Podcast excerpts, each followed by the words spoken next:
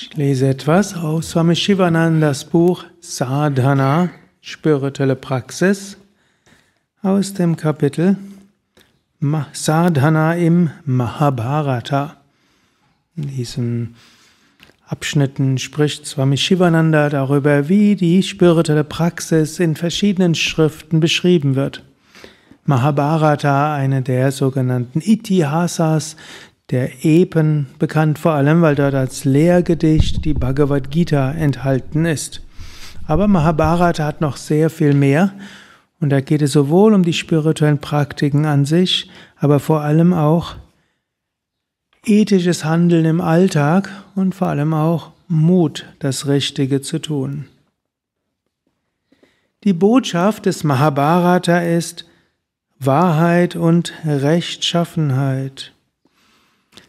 Mahabharata ermutigt uns, ein moralisches, ethisches Bewusstsein zu kultivieren und den Weg von Satya, Wahrhaftigkeit und Dharma, Rechtschaffenheit zu gehen.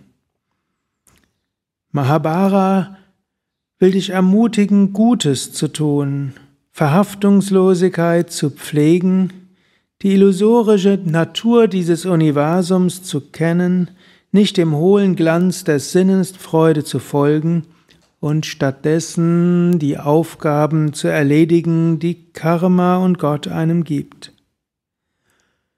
Durch Erledigen der Aufgabe ein ethisches Leben und uneigennütziges Dienen wirst du spirituelle Wohnstand erlangen, du wirst Wonne und Unsterblichkeit erfahren immerwährende Freude und Moksha, Freiheit, kommt, wenn du dein Leben auf das Göttliche ausrichtest. Die verschiedenen Charaktere im Mahabharata stehen für verschiedene Teile im Menschen. Der blinde Dhritarashtra steht für Avidya, Unwissenheit. Yudhishthira steht für Dharma, Rechtschaffenheit. Duryodhana steht für Adharma, also für das Gegenteil davon. Egoistisches Handeln ohne Rücksicht, Rücksicht auf andere. Draupadi steht für Maya, die Illusion. Bhishma steht für Leidenschaftslosigkeit. Dusasana für die schlechten Eigenschaften, Shakuni für Eifersucht und Treulosigkeit, Arjuna letztlich für, alle, für alles, was die individuelle Seele ausmacht und Sri Krishna für die höchste Seele. Antakarana, das innere Feld des menschlichen Geistes, ist Kurukshetra, das Schlachtfeld.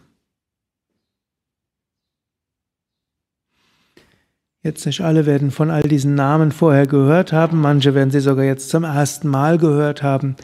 Aber es gibt uns so einen Schlüssel, wenn wir Mythen lesen, vor allem spirituelle Mythen, aber auch viele Märchen und Sagen oder auch Göttermythologien. Eine Ebene der Interpretation ist immer, es steht für etwas im Menschen. Und im Mahabharata werden die Menschen ja auch sehr menschlich beschrieben. Selbst so jemand wie Arjuna, der als idealer Schüler gilt, macht so einige schräge Sachen, wo wir sagen würden, und der soll ein ernsthafter Aspirant gewesen sein. Oder auch so Duryodhana, wo man sagen würde, das ist, der gilt als der Schurke an sich. Zwischendurch macht, ist er sehr edelmütig im Mahabharata. Kann, man, hä? Kann ein Schurke auch so nett sein? Letztlich, ja. Kein Mensch ist nur gut, kein Mensch ist nur schlecht, kein Mensch ist nur rechtschaffen, kein Mensch ist nur eigennützig. Es gilt, das Gute zu stärken, es gilt, das Gute zu nähren und es gilt mit Viveka und Erscheidungskraft, das stärker werden zu lassen, was in uns als Gutes angelegt ist. Dazu will uns die Mahabharata ermutigen.